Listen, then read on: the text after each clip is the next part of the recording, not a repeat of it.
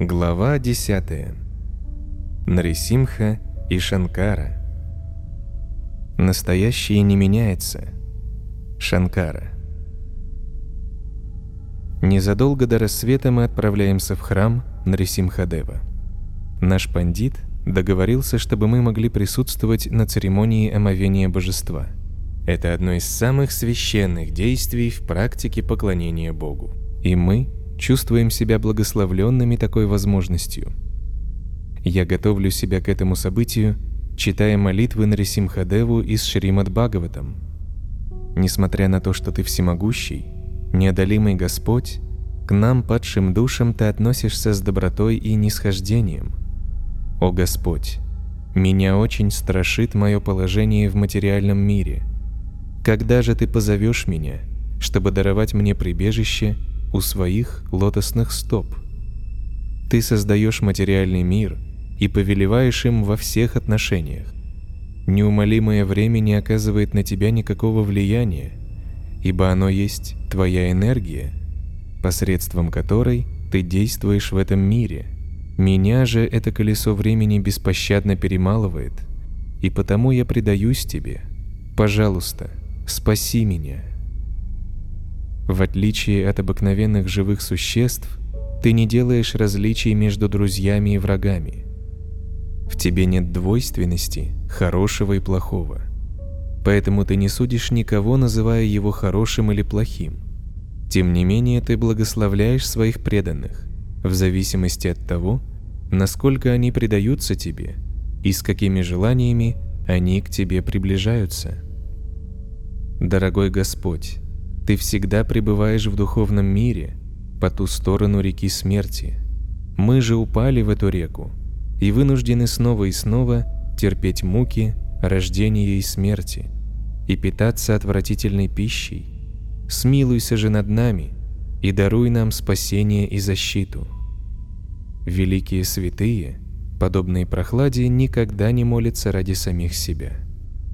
Их единственная забота – помочь другим – они стараются открыть людям глаза, чтобы те увидели, в каких жалких условиях протекает их жизнь, и насколько важно попытаться найти Бога. В своих молитвах Прохлада говорит об этом же, и величие и красота его слов не перестают глубоко меня волновать. О величайший из великих! Я совсем не боюсь жить в материальном мире, потому что где бы я ни находился – мой ум всегда поглощен мыслями о Твоей славе и деяниях. Но я беспокоюсь о несчастных глупцах, которые без конца строят планы в надежде обрести материальное счастье и благополучие, заботясь о своей семье, обществе и стране. Я переживаю за них из любви к ним. Дорогой Господь Нарисимхадев, я вижу, что вокруг есть много святых, однако они думают лишь о собственном спасении. Не заботясь об обычных людях, живущих в городах, они уходят в Гималаи или в лес, дают обет молчания и погружаются в медитацию. Они не стремятся избавить от страданий других.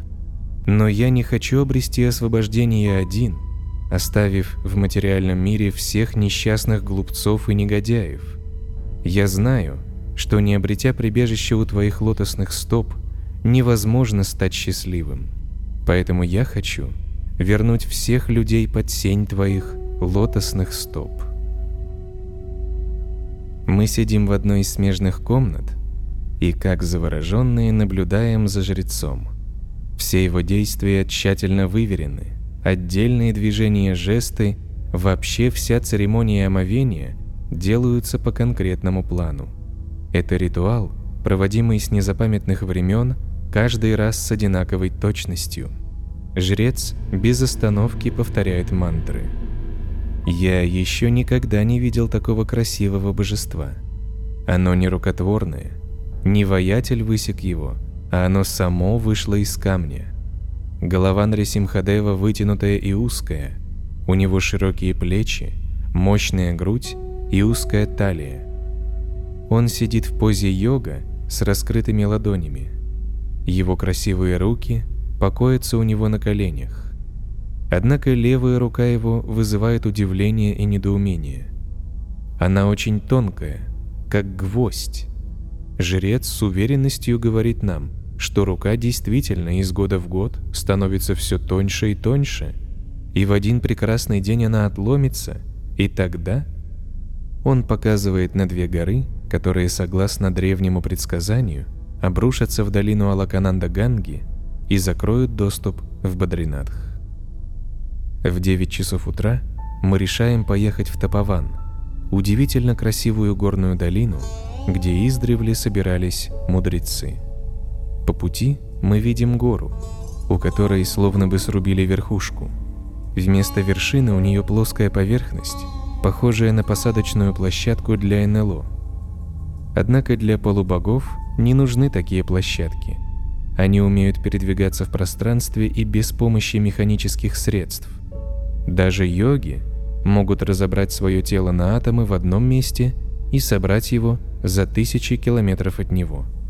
Площадка, которую мы сейчас видим, служит местом собраний йогов и мистиков, а в древности здесь собирались полубоги – мы едем дальше, целебным горячим серным источникам.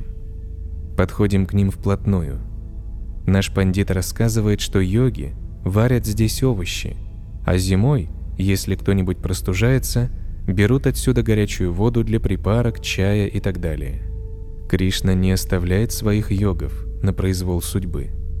Вдруг мимо нас проезжает грузовик, затем другой, третий, Грузовики битком набиты людьми, они громко выкрикивают какие-то лозунги. Затем нас окружают женщины с транспарантами.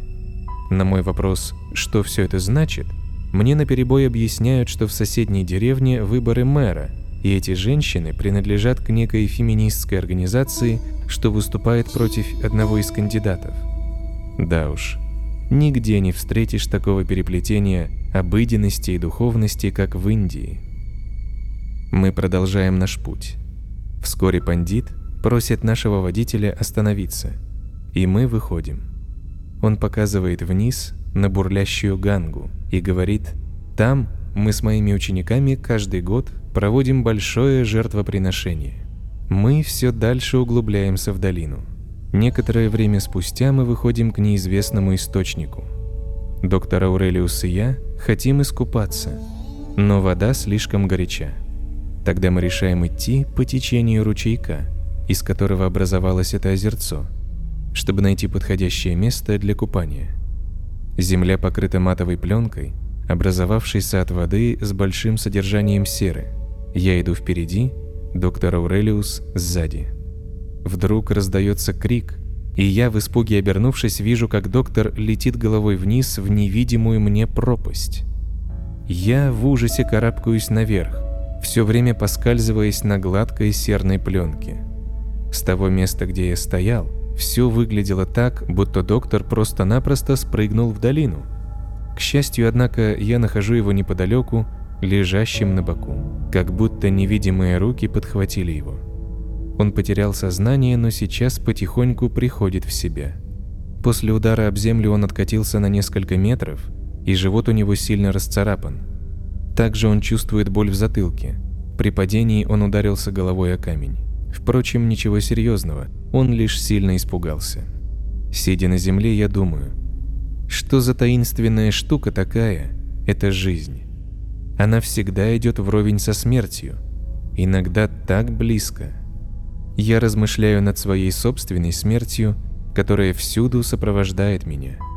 Разве не удивительно – что уже в следующую секунду ты можешь лишиться всего. Смерть шепчет нам, чтобы мы учились непривязанности. Благодаря смерти можно все время помнить о непостоянстве земного бытия. Несколько лет назад один мой 80-летний друг написал незадолго до своей смерти такие строчки. «Жить значит постепенно отказываться от привязанностей, пока не наступит момент, когда мы должны будем отказаться от самого большого, от самой жизни. Для тех, кто научился такой непривязанности, смерть не будет проблемой. Однако для привязанного человека смерть – величайшая трагедия, поскольку она одним ударом уничтожает все иллюзии. Доктор Аурелиус держится молодцом. Он хочет сделать выводы из этого происшествия, и я цитирую ему слова Сёрина Кьоркегора. «Если тебя смущает разнообразие жизненных путей, иди к мертвым, туда, где все пути сходятся, и выбирать станет легче». Вернувшись в гостиницу в Йошиматхе, я выхожу на веранду и смотрю оттуда на храм Нарисимхадева. Атмананда стоит во дворе и машет мне рукой. Ах да, ведь мы приглашены жрецом на просад. Жрец встречает нас и провожает в свои покои. Потолок очень низкий. Это сделано для того, чтобы зимой здесь дольше сохранялось тепло. Нас усаживают на земляной пол и угощают шафрановым рисом.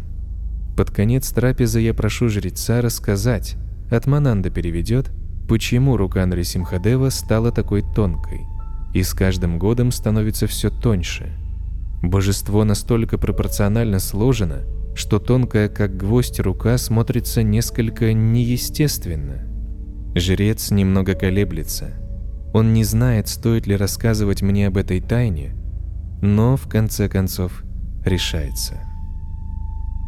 Это божество является покровителем великого мудреца Шанкары. Еще будучи семилетним мальчиком, он дал обет отречения и в молодости ходил по всей Индии, побеждая в спорах представителей различных философских школ. В этих спорах за основу принимались священные писания, и существовал закон, по которому побежденный либо становился учеником победителя, либо должен был покончить жизнь самоубийством.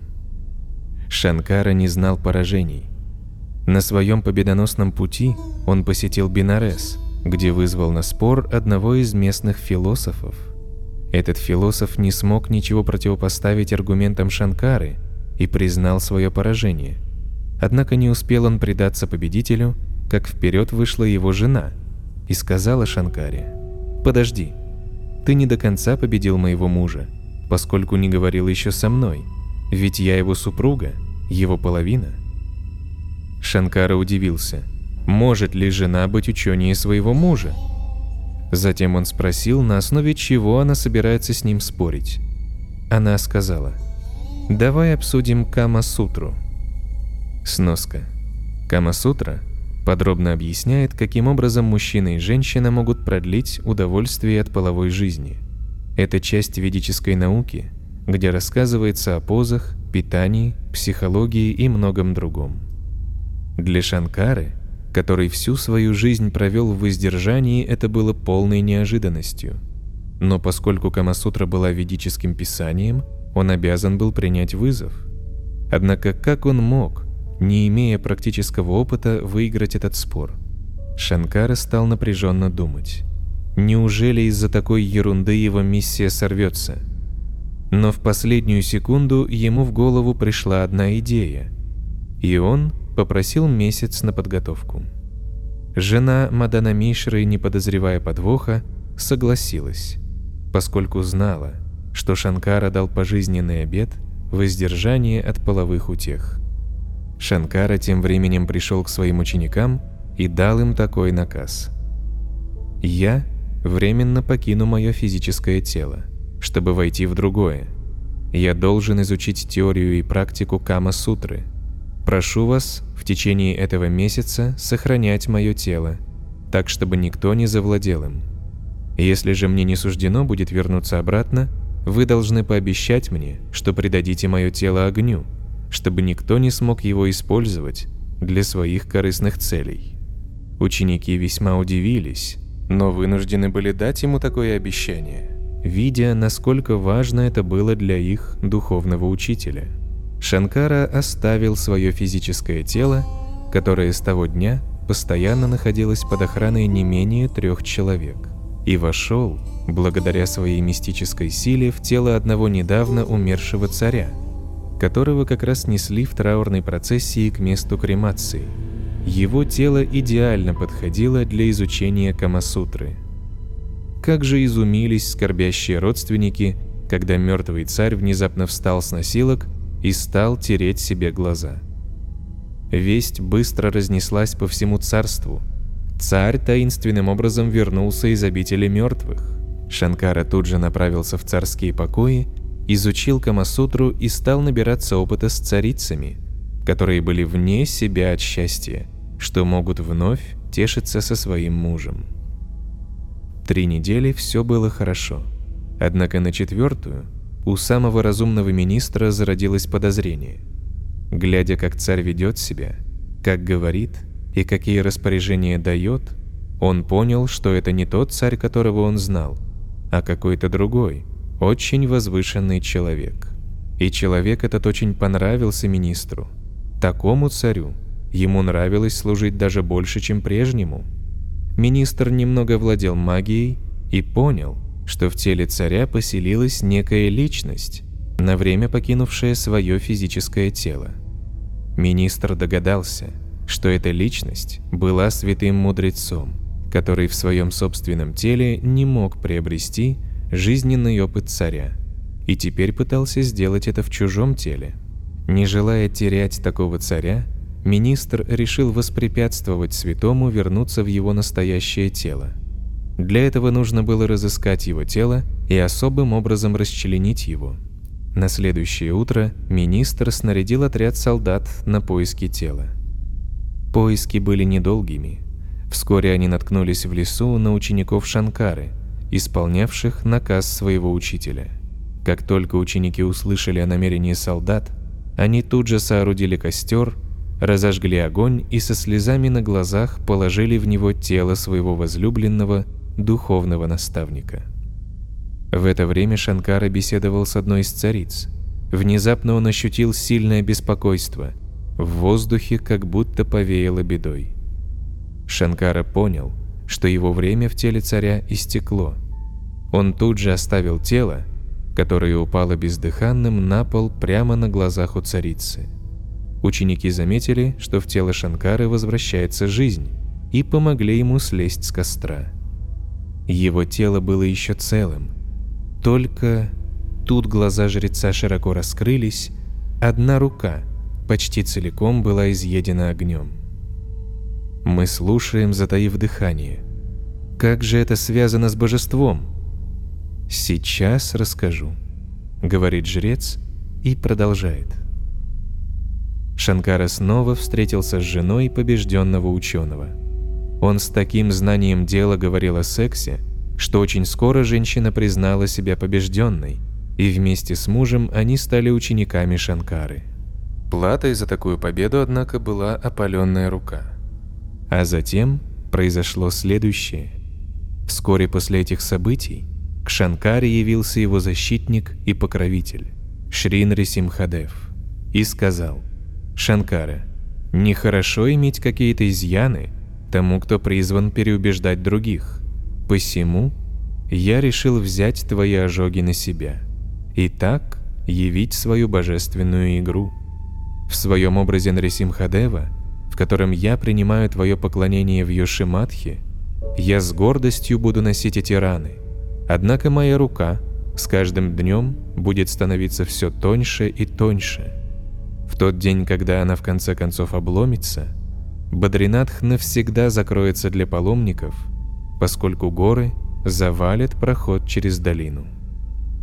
Теперь вы понимаете? Мы в восторге. Одно из важнейших качеств, которые Кришна являет в этом мире, это то, что он защищает своих преданных. По этой причине его зовут еще Бхакта Ватсала, друг преданных. Мы еще погружены в свои мысли – как вдруг нас возвращает к реальности громкая речь во внутреннем дворике храма. Два брахмана с огромными тилоками на лбу о чем-то увлеченно беседуют.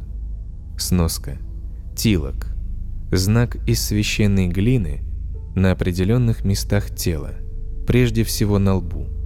Тилок свидетельствует о принадлежности человека к тому или иному религиозному направлению в индуизме – они говорят на санскрите, и их спор напоминает дискуссию на основе писаний.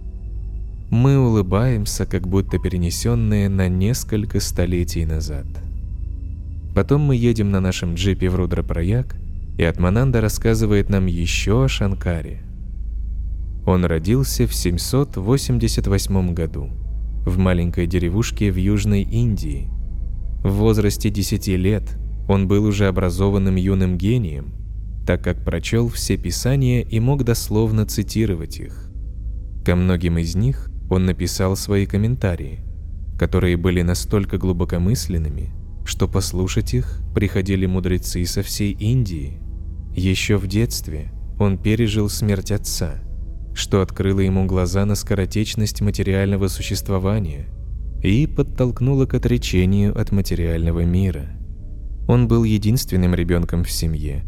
После смерти отца он остался для матери единственной отрадой, и потому она не хотела, чтобы он отрекся от мира и ушел из дома. Однако у мальчика была важная миссия.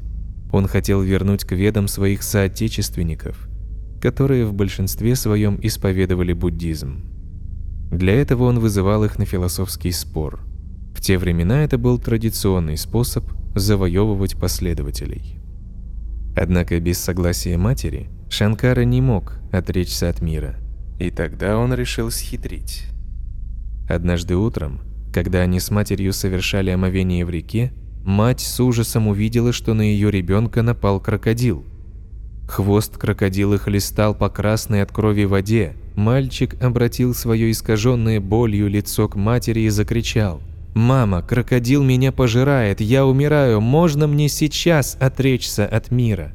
Вне себя от горя мать воскликнула. «Да, конечно, но сейчас это не имеет значения, мой мальчик, только не умирай. В следующую секунду крокодил исчез. Вода стала такой же чистой, как и прежде, и Шанкара невредимым выбрался на берег. Его мать была поражена. Привиделось ли ей все это? Если да, то кто все это устроил? Ответ заключается в том, что слова святого всегда сбываются – Речь того, кто в своей жизни ни разу не солгал, обладает огромной силой. Когда Шанкара говорил про крокодила, эта сцена, благодаря могуществу его слов, во всей своей ужасной реальности возникла перед глазами его матери. Она поняла, что не сможет воспрепятствовать желанию сына, но все же попросила его об одном благословении. «Ты сейчас уйдешь, но прошу тебя, не покидай меня навсегда».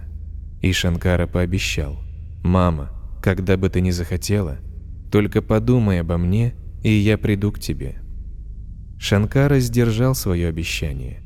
Когда его мать лежала на смертном одре, она захотела, чтобы он оказался рядом, и Шанкара предстал перед ней и помог ей в ее последний час. Удивительные способности Шанкары – Например, его память и по сей день являются излюбленной темой разговоров. Однажды сгорел один очень важный манускрипт. Другой копии не было. Шанкара, который всего один раз видел этот текст, слово в слово процитировал его своему ученику. Этот текст изучают и по сей день. Мистические силы Шанкары тоже хорошо известны. Однажды Шанкара, находясь на берегу реки, позвал своего ученика Сананду, который был на другом берегу. Это был сезон дождей, река бешено бурлила, и Сананда не мог, как обычно, ее переплыть. Однако он безгранично доверял своему гуру и хотел уже войти в неспокойную реку, как вдруг увидел на воде цветки лотоса. Он поставил ногу на один лотос, затем на другой и так перешел реку. После этого его стали звать Падмапада, лотоса стопой. Еще один изумительный пример своих сверхчеловеческих способностей Шанкара продемонстрировал, когда умерла его мать. Он кремировал ее тело небесным огнем, который вырвался из его поднятых вверх рук. Пока мы проезжаем величественные горные ландшафты с сотнями ручейков, я обдумываю только что услышанное – Шанкара тоже прошел путь прощаний. Чтобы исполнить свою миссию, он дал обет отречения. В моем путешествии мне постоянно встречаются примеры отречения, подобно теме в музыкальной композиции, повторяющиеся в разных вариациях. Когда мы въезжаем в Рудрапраяг, нам первым делом встречается прелестная индийская девушка. Она стоит на краю дороги и внимательно приглядывается к каждой проезжающей машине. Едва заметив нас, она, плача от счастья, бежит к нам. Наш водитель жмет на тормоза, и пандит Джи ласково произносит имя своей дочери. Он отсутствовал дольше, чем предполагалось. Мы прощаемся и сердечно благодарим его за помощь, а также за то, что во время этого путешествия он так обогатил наше понимание жизни. Видя, как он с дочерью идет по дороге, а затем переходит подвесной мост, я ощущаю легкое прикосновение грусти. Нас покидает человек из другого мира, человек, который вел нас по неведомым тропам. Он был рядом с нами совсем недолго и теперь возвращается домой. На другой стороне моста он оборачивается и еще раз машет нам рукой. А в следующее мгновение его уже не видно. Он скрылся в джунглях.